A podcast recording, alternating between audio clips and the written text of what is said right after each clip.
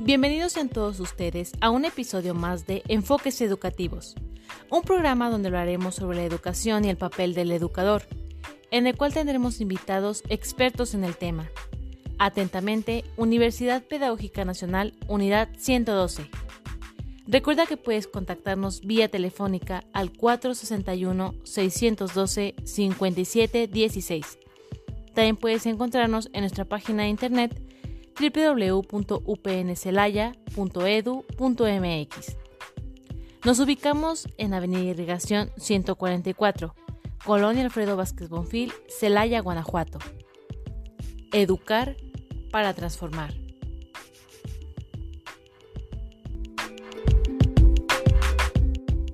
Hola, muy buenos días, bienvenidos a un programa más de enfoques educativos elaborado por la Universidad Pedagógica Nacional, Unidad 112 Celaya. El día de hoy tenemos un invitado especial, Daniel Blanco López. Eh, nos presenta el tema de recursos humanos en una universidad. Bienvenido Daniel, muchas gracias por la aceptación a participar en el programa. Buenos días, maestro Hugo, ¿cómo está? es un verdadero placer estar tan temprano por aquí. sí, no, eh, fuera del aire comentábamos que es tu primera experiencia. Es mi primera experiencia, así que si me trabo un poco, tartamudeo. no, imagínate, pues te gusta, ¿no? Ya cada ocho días aquí tenemos de Perfecto, me parece bien. Bueno, eh, como comentaba nuestra audiencia, tenemos el tema de recursos humanos en, en la universidad, que es una temática interesante desde ciertas perspectivas, porque yo creo que al momento de ingresar a una universidad, a cualquier institución, ¿no? Siempre viene este proceso que será burocrático, administrativo.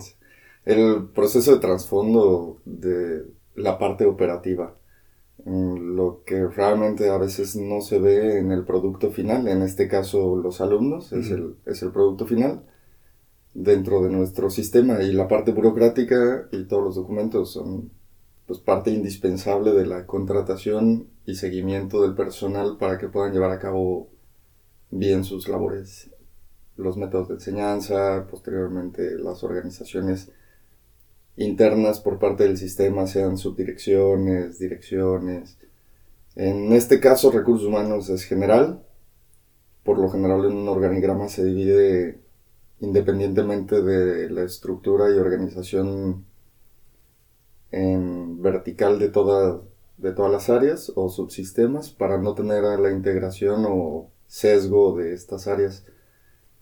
Eh, como tal es una parte administrativa tan importante como cualquier otra parte administrativa dentro, dentro de la organización o, la, en este caso, universidad.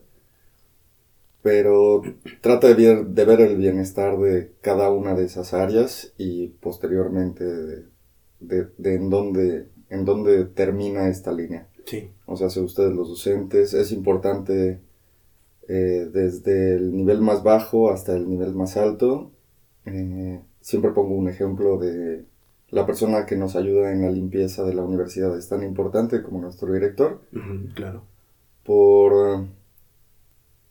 todo repercute dentro de la organización en otra persona o otras áreas. Si no hay una buena limpieza, se van a empezar a quejar, eh, va a haber conflictos, mm, posiblemente este, alguna, alguna penalización, van a estar inconformes, tanto como las personas a las que les brinda el servicio, como la persona que brinda el servicio. Y esto genera problemáticas que van escalando y no se puede llegar a un buen funcionamiento, así como tampoco se puede llegar a un buen funcionamiento con las partes superiores que involucran hasta las partes más bajas. Sí, sí. Entonces, es importante la parte administrativa, aunque a veces no la vemos eh, tan tangible como la parte operativa que son ustedes y realmente son los que terminan eh, desarrollando nuestro trabajo para los alumnos. Sí, al final de cuentas, digo, eh, es un proceso que, como lo dices, ¿no? no es tan tangible, no apareces como figura, pero es tan fundamental eh, como cualquier maestro que se para frente a, los alumnos, ¿no? Y, preparar clase y una metodología es, es clara también, que esperemos nos platiques dentro del desarrollo de esta entrevista, como algunos procesos, ¿no? Y, ciertas problemáticas. Se me eh, pasó decir que Daniel es licenciado en psicología. La primera pregunta cuando te, hago la invitación y digo, ay, ¿por qué está un psicólogo en, en la parte de, recursos humanos. Entonces, y que es, es, en torno al tema eh, que va a girar esta plática, ¿no? ¿Por qué un psicólogo o la necesidad de estas habilidades de un psicólogo dentro del proceso administrativo? Eh, me gustaría comenzar con que recursos humanos originalmente era una parte de la industria mecanizada de los de antes, cuando teníamos revoluciones industriales.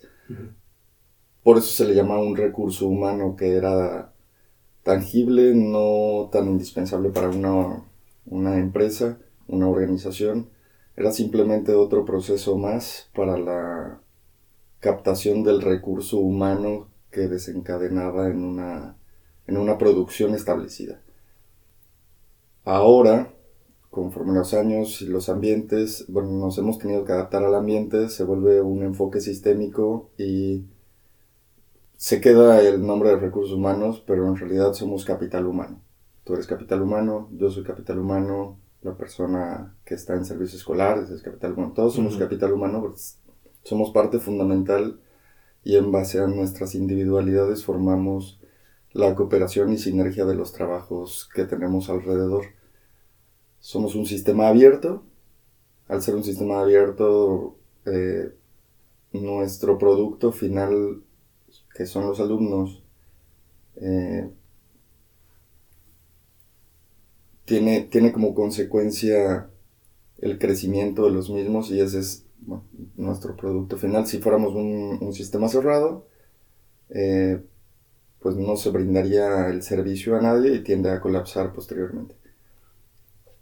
Por esto, eh, el capital humano o recursos humanos, la licenciatura en psicología es, eh, es parte fundamental para, de inicio, en, el comienzo del cambio de recursos humanos a capital humano, se implementaron a los psicólogos para la captación de perfiles, pruebas psicométricas, eh, algún, la detección de trastornos, afectaciones que pudieran ser eh, no benéficas para la empresa, dependiendo del enfoque, giro y, cuál es la, dinámica que llevan dentro de las empresas. Entonces es como, tu es como la primer trinchera que tienes para ver las habilidades y capacidades y aptitudes de aquel que pretende incorporarse a ex lugar institución. Exactamente.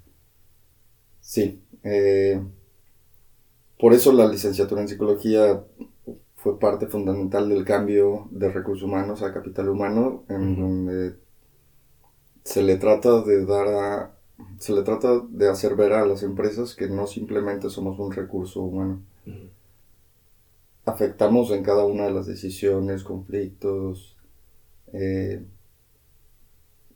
el producto final, como partes fundamentales del sistema en el que estamos. Y esto viene entonces a través de, no sé, una entrevista para ver y estar analizando de fondo, ¿no? estamos platicando normalmente, pero mejor ya fui analizado por completo, ¿no? en la entrevista. Eh, entonces, no, de verdad que es... Eh, no sé, siempre vemos, ¿no? No sé si, si, si solamente yo, pero vemos como en una, en una empresa, porque así se escucha, ¿no? El, de recursos humanos, la de recursos humanos, y cuando quiere y sí o no, pero realmente hay muchas cosas de fondo.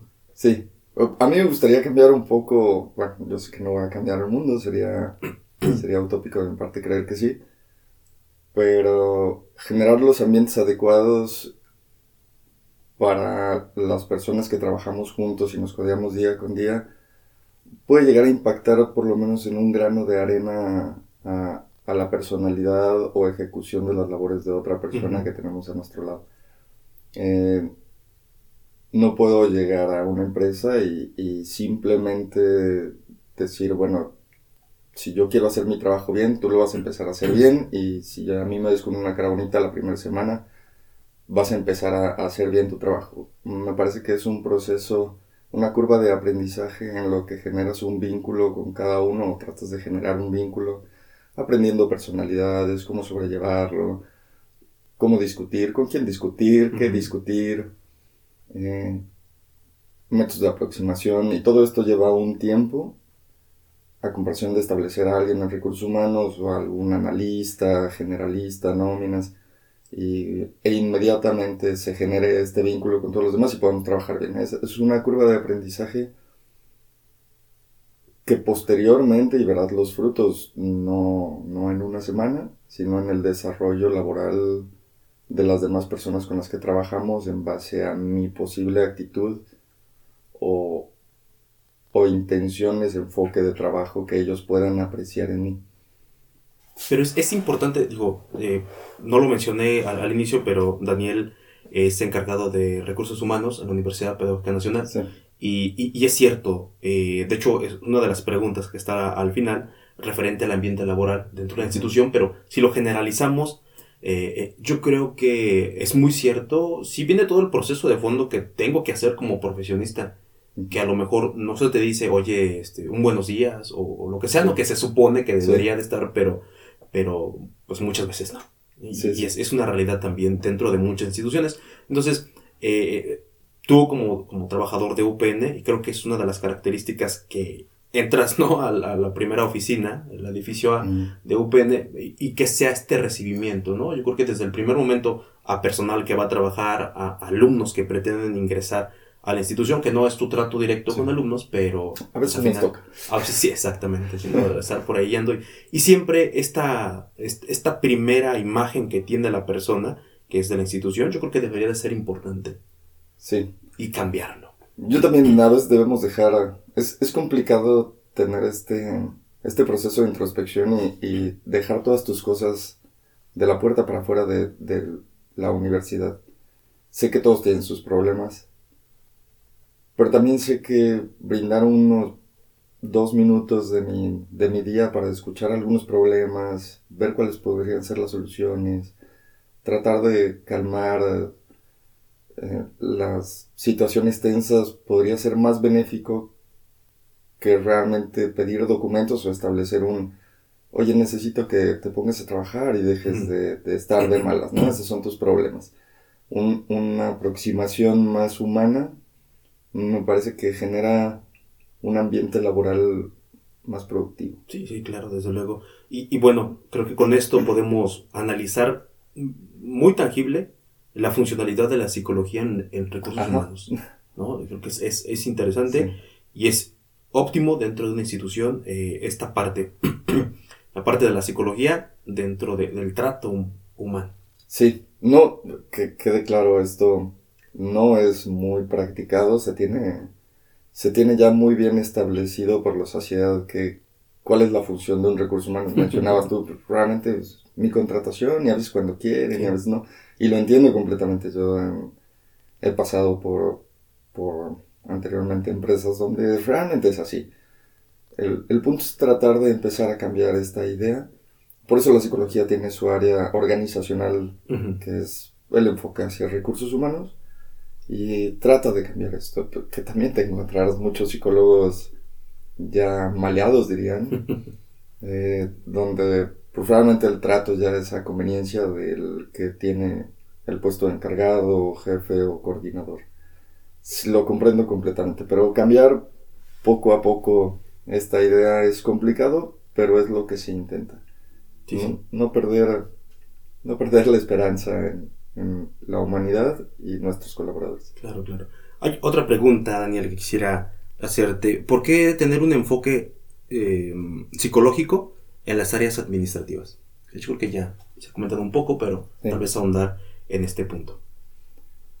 La próxima, digo, dentro de lo que ya habíamos comentado, la aproximación hacia las demás áreas administrativas con las que tenemos relación, o ustedes las partes operativas o también administrativas que te tocan, eh, me parece fundamental desde la parte de, psicología. La evaluación y auditorías, una, la evaluación personal, vivencial, cotidiana, que tenemos una, una evaluación 360, supongamos, que es de evaluar a, nuestro personal alrededor. Y por otro lado, la auditoría, que sería la burocrática, debe tener una aproximación, o bueno, yo considero que debería de tener una aproximación individualizada para el personal administrativo representante del área con la que se quiera tratar. O sea, burocrática en lo que yo pueda ayudar a esta parte y en lo que ellos me puedan ayudar genera un mejor trabajo que simplemente la exigencia de pedir los documentos que se requieren en el formato que yo requiero, el día que yo requiero, a la hora que yo requiera. Al evaluar individualizadamente a la persona, podemos establecer un mejor vínculo laboral para generar un mejor producto final del trabajo burocrático e individualizado que tenemos en común o tenemos que trabajar. Eh, es la parte del el enfoque psicológico que se le debe dar individualizado a las áreas correspondientes. No como persona, o sea, no voy por la vida psicoanalizando, analizando, terapiando gente, pero sí como área e individuo que, que, es responsable del área. Son subconjuntos que debes de considerar individualizados a pesar de que sea un conjunto de, supongamos, servicios escolares el trato, documentos y, relación cotidiana que se tiene es muy independiente al de las coordinaciones eh, académicas que también tienen su parte administrativa. No puedo tratar igual a, estas personas como a otras personas. No por el, no por el supuesto de que eh, no sé, tienes como fecha, eh, no sé, entregar X documento, ¿no? A, un jefe superior que tengas o a alguna otra institución. Eh, y, tu idea es, bueno, yo tengo como plazo para que me entreguen una hoja y tu idea es, con base en las capacidades o, o las circunstancias que tenga la persona, voy a ir adecuando. Exactamente. Mm, Porque aparte ellos tienen sus propios procesos. No simplemente son los míos. Yo finalmente soy una, una relación soy el vínculo entre la Secretaría de Educación y la Universidad Pedagógica Nacional. Eh, todo pasa a través de mí, aunque yo no sea el, el que elabore como tal la mayoría de los procesos, pero las auditorías de mi personal van a través de mí y la documentación requerida por parte de las otras funcionalidades, evaluaciones al personal docente, todo repercute en en mi trabajo, de lo cual obtengo información de su trabajo. Sí, sí. Oye, y hay como, no sé, una idea. Eh, ¿Tuviste algún otro proceso? Eh, llegas a la universidad, eh, te has dedicado siempre a, recursos humanos. me gustaría que tratáramos este tema. Vamos a, ver un corte comercial. regresamos en un momento. Entonces quisiera como iniciar con esta pregunta, la dejamos pausado, para que la vayas pensando. Eh, no sé, como algún proceso que hayas tenido ya anteriormente respecto a, esta área de recursos humanos. No sé si siempre ha sido en universidades, ahora tú comentabas, perdón, que ya también en el área empresarial. Entonces, eh, sí. entonces me gustaría que, que, habláramos un poquito de esto y luego entrar a esta pregunta. Bueno, entonces vamos, regresamos en un momento. Esperamos que sigan con nosotros. Gracias,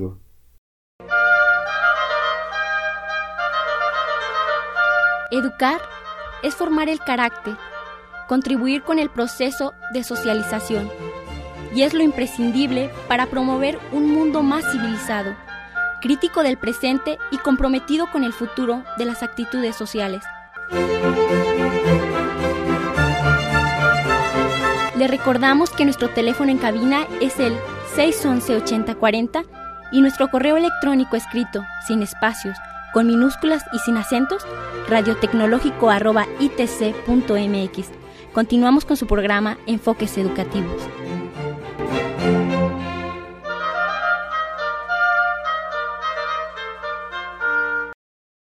Perfecto, regresamos de, este espacio. Eh, estamos con el tema de recursos humanos en una universidad. Tenemos como invitado especial a Daniel Blanco López. Él labora, trabaja en la Universidad Pedagógica Nacional, Unidad 112 Celaya, y nos quedamos eh, con el tema de mm, sobre su experiencia laboral. Siempre te has dedicado a, esta parte de, de, escuela, universidad, público, en sector privado. Era esta pregunta. No, es la primera vez que trabajo en una, en una universidad. No en recursos humanos, pero sí en una universidad. Es una dinámica muy diferente, pero enriquecedora. Digo, ver el producto final, si le podríamos hablar de producto final, que, son el que es el aprendizaje de los alumnos, eh, la verdad es más satisfactorio que una, un incentivo monetario como final de otro proceso en una empresa privada, que finalmente es lo por lo que se vela en una empresa privada. El interés es monetario. Y en la universidad, no, aparte de la Universidad Pedagógica Nacional, eh, al ser una institución pública, se vela más por los intereses de, de los alumnos. Y previamente había estado... Bueno, mi, mi, incursión en recursos humanos fue un área administrativa, no sé si llamarle también recursos humanos, pero estaba encargado de un autolavado donde las personas tenemos diferentes personalidades en, los, en los integrantes de un autolavado. Por lo general se les ve mal o se les juzga a los integrantes de un autolavado, a, a las personas que participan y colaboran como trabajadores. En algunas ocasiones sí lo son, pero hay que saber determinar, comprenderlos, entender la situación, cuál es el trasfondo del problema no simplemente es porque pudieran llegar a consumir sustancias, es el por qué consumen las sustancias, cuál fue el, pasado de, sus vidas, por qué están en esta situación, cuál es su forma de pensar, a quién le generan respeto, a quién le tienen miedo y con quién quieren imponer. Mi objetivo con ellos siempre fue ganarme el respeto sin imponer es, es complicado con ellos porque las personalidades a través de una persona con diferentes trastornos que ha tenido en su, en su vida lo llega a ser muy complicado y son personas renuentes a, a recibir una indicación sin querer asesinarte. Entonces, hay, hay, que saber cómo llegarles hay, hay que saber qué decir, cómo decirles, sentarte con ellos también un tiempo. Eh, me gustó mucho esta parte de sentarte con ellos y entender, entender el por qué, por qué tienen o por qué han, han podido acceder a la vida que tienen. Cuando realmente son personas muy, muy interesantes, muy inteligentes, que no se les ha dado la oportunidad, que se les ha negado por cualquier tipo de discriminación, pero realmente son personas muy capaces que su entorno social, vivencial y experiencias no les han permitido desarrollar esas habilidades. Eh, posteriormente estuve como consultor de recursos humanos en una empresa donde estaba en vías de crecimiento y no sabía, no tenía estructura para crecer. A veces la parte de manuales de procedimientos, que yo sé que se va a escuchar bien tedioso, eh, y medio aburrido. Esta parte burocrática de elaborar desde ser un manual de procedimientos, o sea, cómo llegas a tu oficina, qué es lo primero que haces, cuáles son los procesos que llevas y esos procesos determinan los pasos a seguir para llevar a cabo el producto final de tal proceso. Hay diagramas de flujo. Pero elaborar estos procedimientos también es elaborar desde la perspectiva de la persona que los lleva a cabo una estructura. Finalmente sentarte con ellos cuatro o cinco meses por cada área y ver, determinar cuáles son los procesos, cómo los lleva, con quién podría llegar a tener relaciones esos procesos, qué fallas, qué mejoras, qué se puede hacer. Y posteriormente, después de determinar cuáles serán las maneras de procedimiento de una empresa, puedes empezar la contratación masiva en base a, ya tienes un instructivo, es prácticamente un instructivo de las funciones en las diferentes áreas por la empresa eh, las evaluaciones de personal las considero muy importantes en una empresa privada porque siempre tenemos esta idea de que el dueño eh, o director de la empresa privada es, es el que lo sabe todo y se tiene que hacer como él, como él dice. en efecto, es el que brinda el capital eh, económico para, para, el funcionamiento de la empresa, es en el que recaen las responsabilidades y es el que está al frente, pero la comunicación y relación que lleva con, con las personas que trabajan con él, sean inferiores o, o iguales, si hablamos de otra empresa en, en el ambiente, tiene que ser o se busca que sea con calidad humana para generar la confianza y retribución respeto de tu personal o el personal de otra empresa. Las evaluaciones no solo van desde el eslabón más bajo, también van hasta el eslabón más alto. Y al ser consultor, en esa, en esa ocasión estuvo, estuvo muy, muy padre. Me divertí bastante porque no eres parte de la empresa, y al no ser parte de la empresa no te ves involucrado en sus problemas y no tienes el sesgo de no decirle al jefe por qué está mal, porque te puede correr. Realmente tú como consultor, pues a ti te pagan y posteriormente te vas, haces seguimiento de la empresa. Pero si no les dices de frente cuáles son sus problemas hasta al director o dueño, no lo va a entender jamás, no lo va a ver.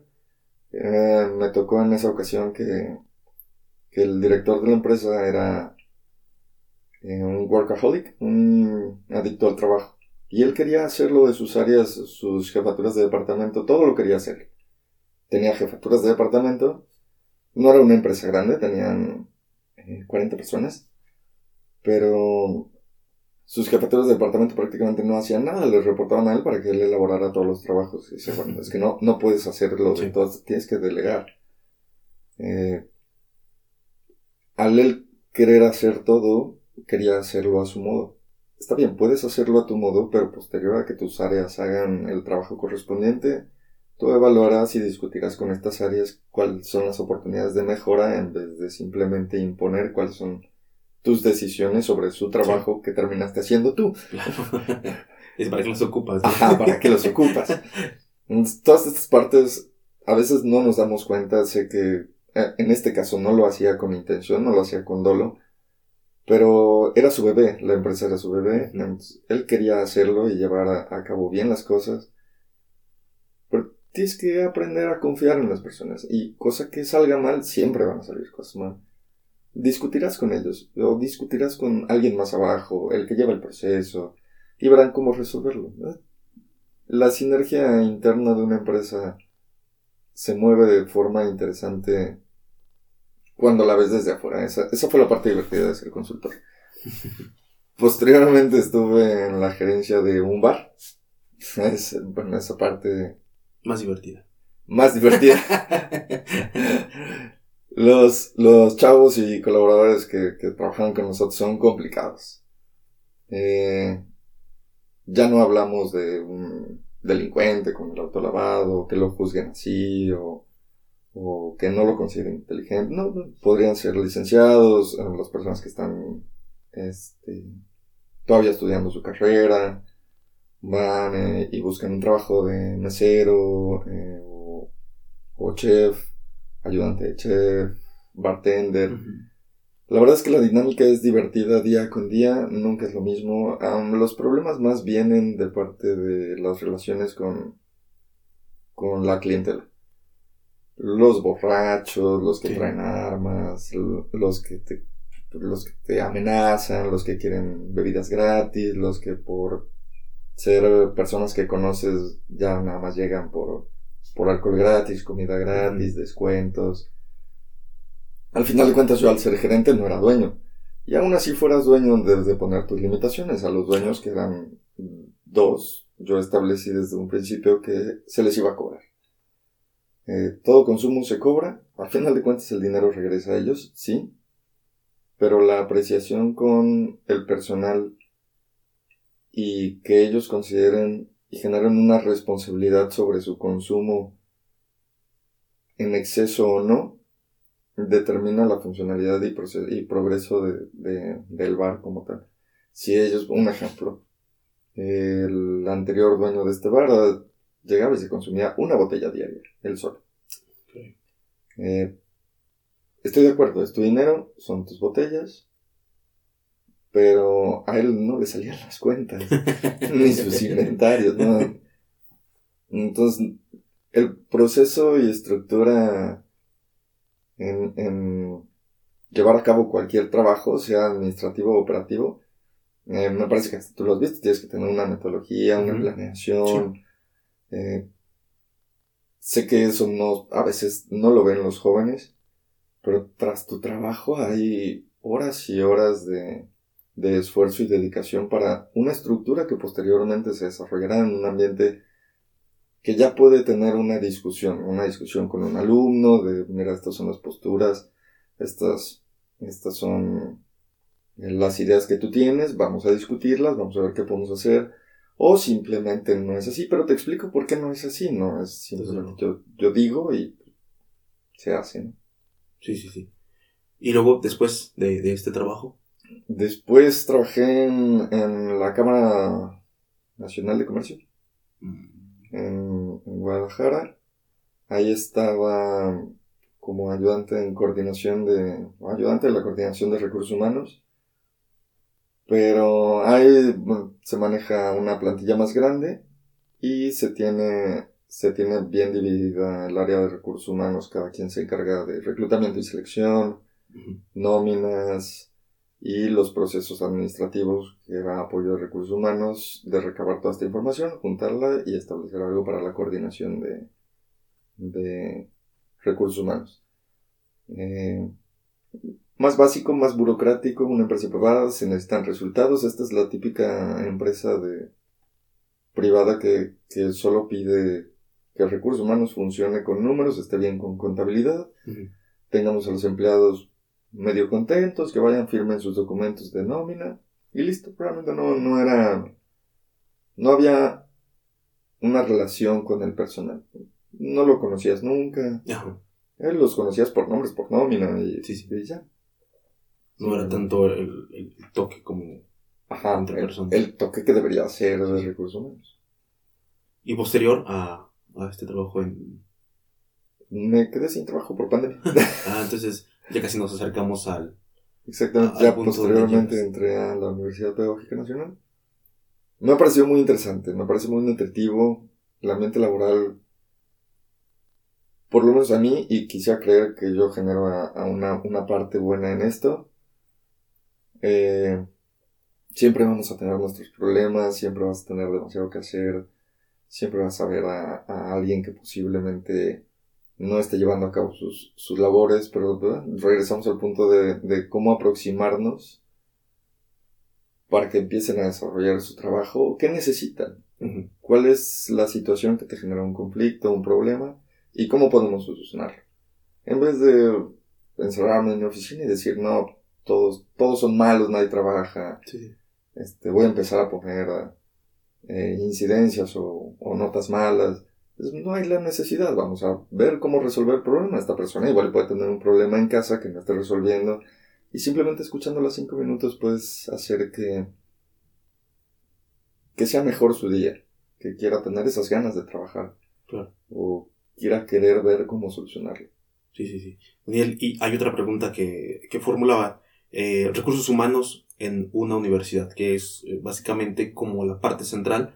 De hecho, hacemos este recorrido, ¿no? Para llegar a, esta parte de tu vida donde te encuentras laborando, ¿no? En una institución pública, en una universidad. Entonces, eh, mm, esta pregunta, ¿no? De los recursos humanos, ¿cómo lo llevas tú real en la universidad? ¿Qué hay de fondo? Porque yo tú puedes preguntarme a mí como docente o a muchos, oye, ¿qué haces para preparar una clase? No, pues tienes que ayudarte el tema. Y luego de que sabes el tema, hay que saberlo aterrizarlo en un inicio, en desarrollo, en un cierre, cuál es el aprendizaje esperado, cuál es tu, tu material. Entonces, todo eso está de fondo. Y ya se ve resultado en una clase.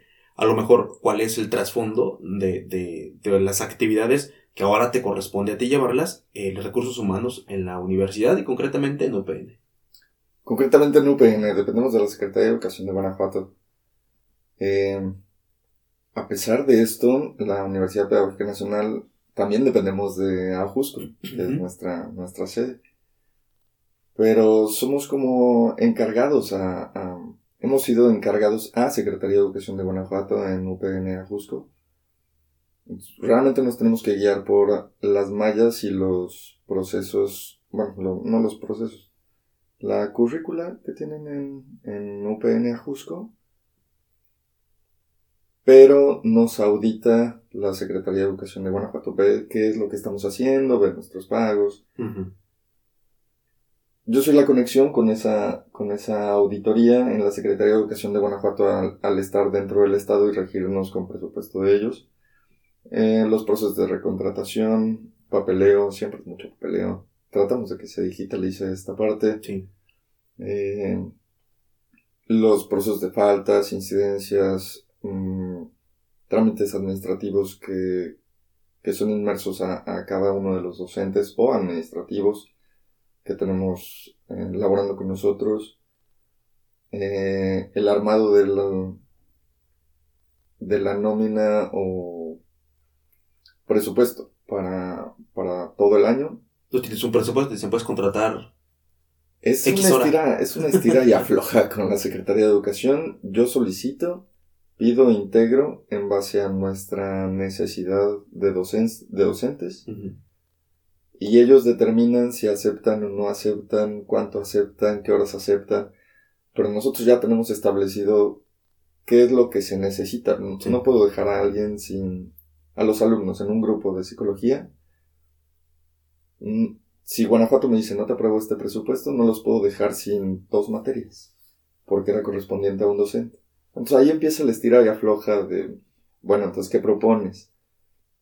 ¿Cómo la vamos a hacer? Vamos a reducir aquí, vamos a incrementar acá, vamos a ver cuántos metemos, por qué estás metiendo, cuánto tienes de matrícula, cuál es tu infraestructura, qué has hecho al respecto, qué se va a hacer, qué presupuesto vas a meter para acá, este igual, este presupuesto igual lo puedes meter a otro lado. Es, es una estira y afloja. Y se prestan como al diálogo. O sea, tú como, como representante de esta parte de Universidad UPN con Secretaría de Educación, eh, si hay diálogo o todo es, es, es formato, es, es documento. Quisiera creer que también puedo generar un diálogo ameno con la Secretaría de Educación al al no ser una persona que simplemente lo ve negro y gris y, blanco. Hay un gris intermedio donde se puede llegar a un diálogo que finalmente es, es, una decisión de la Secretaría de Educación si otorga el presupuesto. Yo no, no puedo decir, no, me vas a obligar, me vas a, me vas a dar este, obligándolo.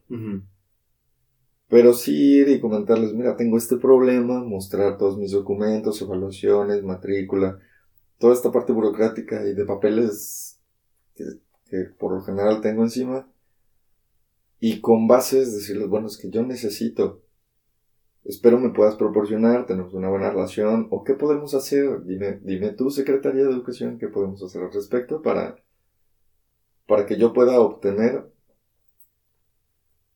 estas materias o a este docente que es bueno impartiendo estas materias. Entonces ahí empezará el estira de floja de, pues mira, puedes con esta otra, esta otra línea de, presupuesto recortar una o dos quincenas y podemos meter presupuesto para acá. O a veces no nos validan a, los docentes por perfiles que nosotros ya hemos preevaluado y en teoría sabemos que cuáles son las necesidades de la escuela pero si la Secretaría dice no, no se valida un perfil, no se valida un docente, esa sí es una parte que ya no puedo discutir mucho. Se tiene que hacer el proceso de recontratación, selección, reclutamiento de otra persona, que también dependemos de la Secretaría al final, ver si, si le parece o no le parece bien esta decisión. Y posteriormente también hay que ver los procesos de pago, después de las validaciones de perfiles, seguimiento, en caso de que haya existido algún error, nosotros nos basamos en base de datos que por un error en un RFC o un CURP puede no existir la persona, no pagarle, pagarle a alguien más. y resulta bastante complejo, para mí divertido, entretenido la relación entre secretario de educación, ver qué se puede conseguir. Es un reto constante que me gusta, que me gusta adoptar. Y pasas mucho tiempo. Sí, parece que tengo mi oficina ya en la Secretaría de Educación. sí, con tanto. ¿Cuántos, no sé si lo manejes, cuántos eh, docentes así, incluyendo talleres y todo, tienen en UPN? Tenemos alrededor de 95 docentes. 95 docentes. Docentes y alrededor de 20, más o menos 20, 21 administrativos. Ese es el personal. Entonces, ¿consideras que es una empresa mediana, grande, muy relativamente pequeña? Mediana. Una empresa grande, ya sea 400 eh, colaboradores para sí, Ya, ya.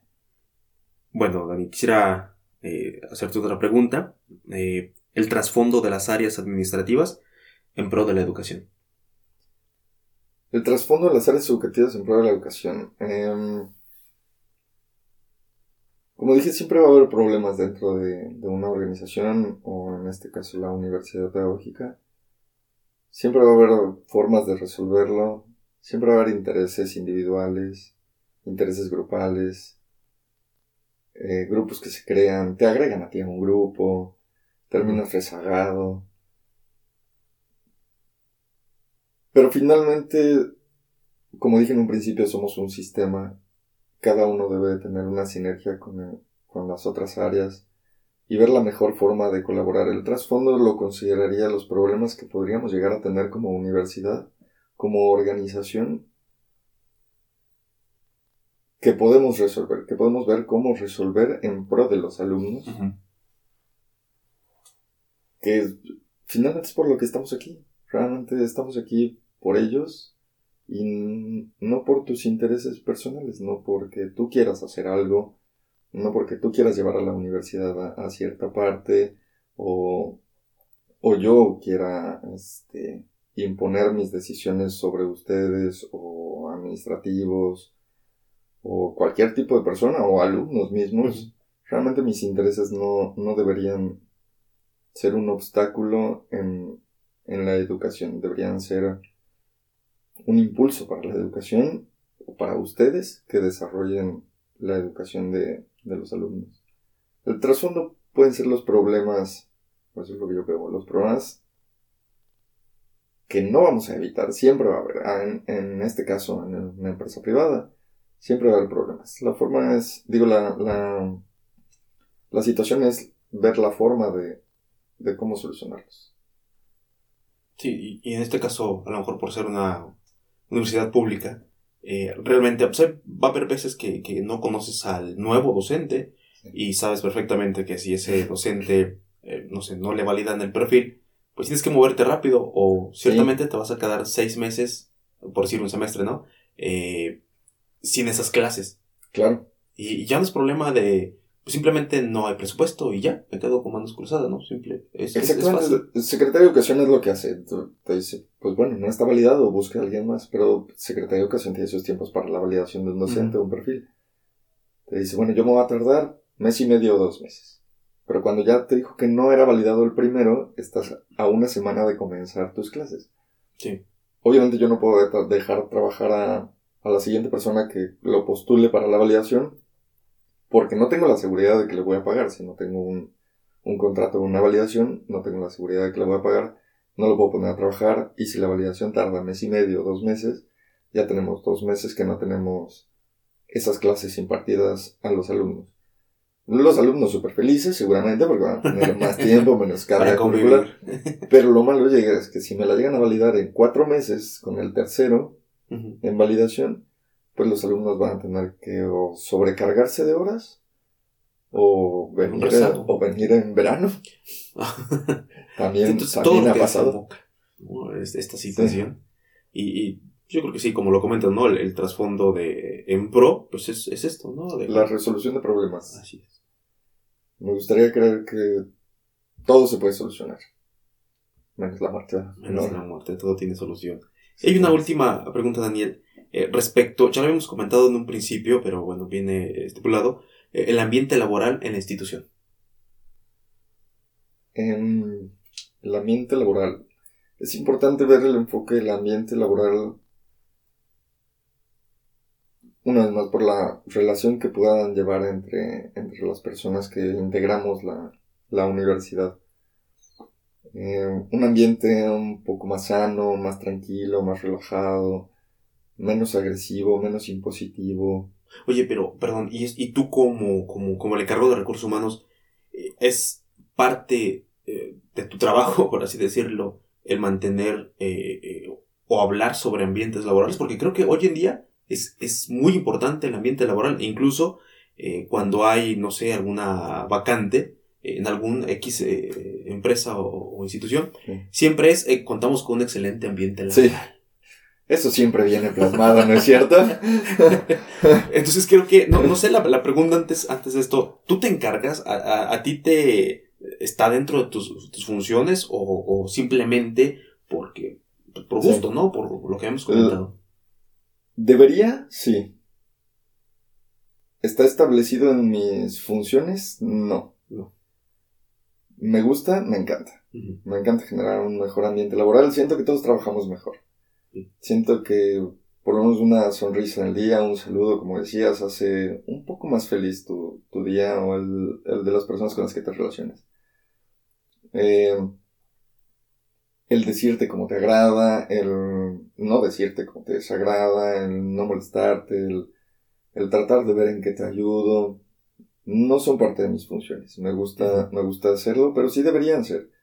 Mm, Y no creo que sea solo eh, encargo de recursos humanos, es encargo de cada una de las áreas para tener una mejor relación con, con nuestra persona de la derecha y de izquierda, ¿no? Sí, porque al final de cuentas podremos tener, no sé, incluso hablando en concreto en la universidad, no sé, tres licenciaturas, hay tres coordinaciones y, y claramente tenemos que saber eh, convivir, ¿no? Para Claro. poder llevar un, buen, una buena bandera, ¿no? De paz. Claro.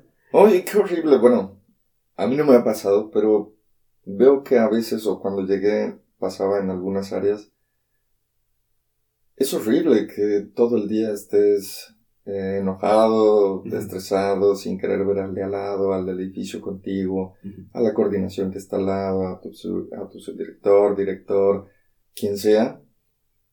Eh, yo creo que hasta el tiempo se te pasa más lento, tu trabajo ya llega a disgustarte, te levantas con pesar. Sí, desde levantarte, ¿no? Así de, uy, tengo que ir a Así, ahora trabajar. tengo que volver a trabajar, ¿no? Cuando a veces dices, oye, qué padre, es algo que tengo que hacer en el día, tengo un montón de trabajo, me gustaría ir a ver a tal, que, que nos ayudemos, Ajá. que me saluden y me digan, cuando tengo que ir a la secretaría, me da gusto que todo el mundo, "Buah, que te vaya muy bien, Dani, cuídate, Este, te vas con cuidado. Sí, no voy a hacer que no le validen el perfil. Tienen que, tienes que luchar por Sí, ello, sí, claro. perfectamente todos. Sí, sí. A veces no se dan cuenta de lo, de lo que luchamos, no solo yo, muchas áreas administrativas que tenemos aquí. La coordinación administrativa, eh, dirección, subdirección, todos luchamos por ustedes. Tratamos de que estén mejor porque sabemos lo que valen. Realmente sabemos lo que valen para nosotros, para la universidad y para los alumnos. Entonces, Sé que a veces no se nota mucho, pero en- a veces en las oficinas administrativas estamos llorando por ustedes, este, este, viendo que estén tranquilos. Es un, es, es un proceso, a final de cuentas, que, que fuera del proceso, ¿no? Tratamos de, de humanizarlo. Sí. Realmente es esto lo que hace, hace falta a, a la sociedad, volvernos a humanizar, Exacto. volvernos a, a ser empáticos. Eh, bueno, Daniel, pues por cuestiones de tiempo, vamos a, a ir cerrando. Eh, te agradezco muchísimo la participación, no querías participar, eh, comentaba fuera de- del aire. Claro que sí. me decía, no, no te preocupes, no, si no podemos grabar, no grabamos, pero aquí estamos. Realmente es importante ver lo que hay de trasfondo, lo que, lo que pasa. Yo explicaba hace ratito con, con un ejemplo de- del docente, ¿no? de- de- del momento de preparar sus clases. Sí. También acá hay un esfuerzo tremendo. Sí. Me imagino que no vas a poder dormir por, por ver qué es lo que vas a redactar en, en algún oficio, Sí. sí, fuera, fuera de, tu hora laboral, pero eh, esta parte que nos vienes a proponer y que siempre se ha tenido, eh, pues a mal, ¿no? De, de, de crucificar ya de sí a los de recursos humanos, que, es- que a final de cuentas son quienes te contratan, pero también son quienes te dicen muchas gracias. Sí, exactamente. Entonces, eh, eh, es esta otra cara de la moneda respecto a los de recursos humanos, ¿no? Así. Claro. Posteriormente también podríamos hablar a- alguna otra un poquito más corta, ver los procesos de, de, bueno, de la, del despido de los, del personal en general. Para irse preparando, ¿verdad? para, para, irse preparando. no sé qué me quieras decir con eso. no, la, no, la verdad, Hugo, es que valoramos mucho lo que todos y cada uno, tú incluido, todos y cada uno de los docentes hacen tras bambalinas también, que tampoco los alumnos, y a veces nosotros mismos como administrativos no nos damos cuenta. Ustedes también tienen sus fines de semana de labores en casa, de planeaciones, de evaluaciones, de calificaciones. Eh, también los alumnos deben de empezar a, bueno, eso es una parte más directa. Conmigo, sinceramente, no, no es algo que me preocupe tanto que los alumnos vean mi trabajo porque no tengo relación con ellos.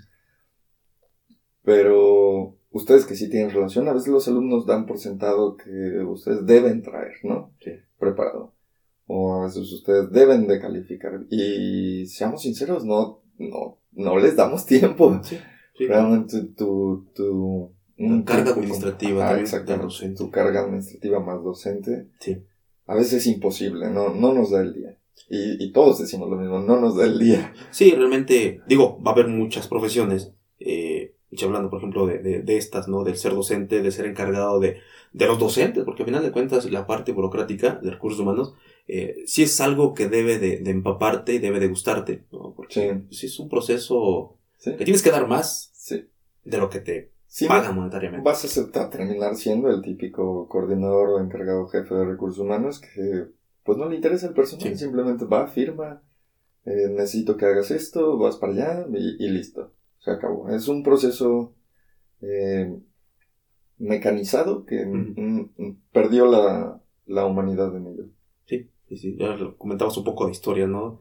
Donde, ¿cómo era? Eh, Hoy somos capital humano, ¿no? Exactamente, hoy somos capital humano, somos parte integrada de la organización que funciona conjuntamente para determinar un, un final o un producto, que en este caso son los alumnos.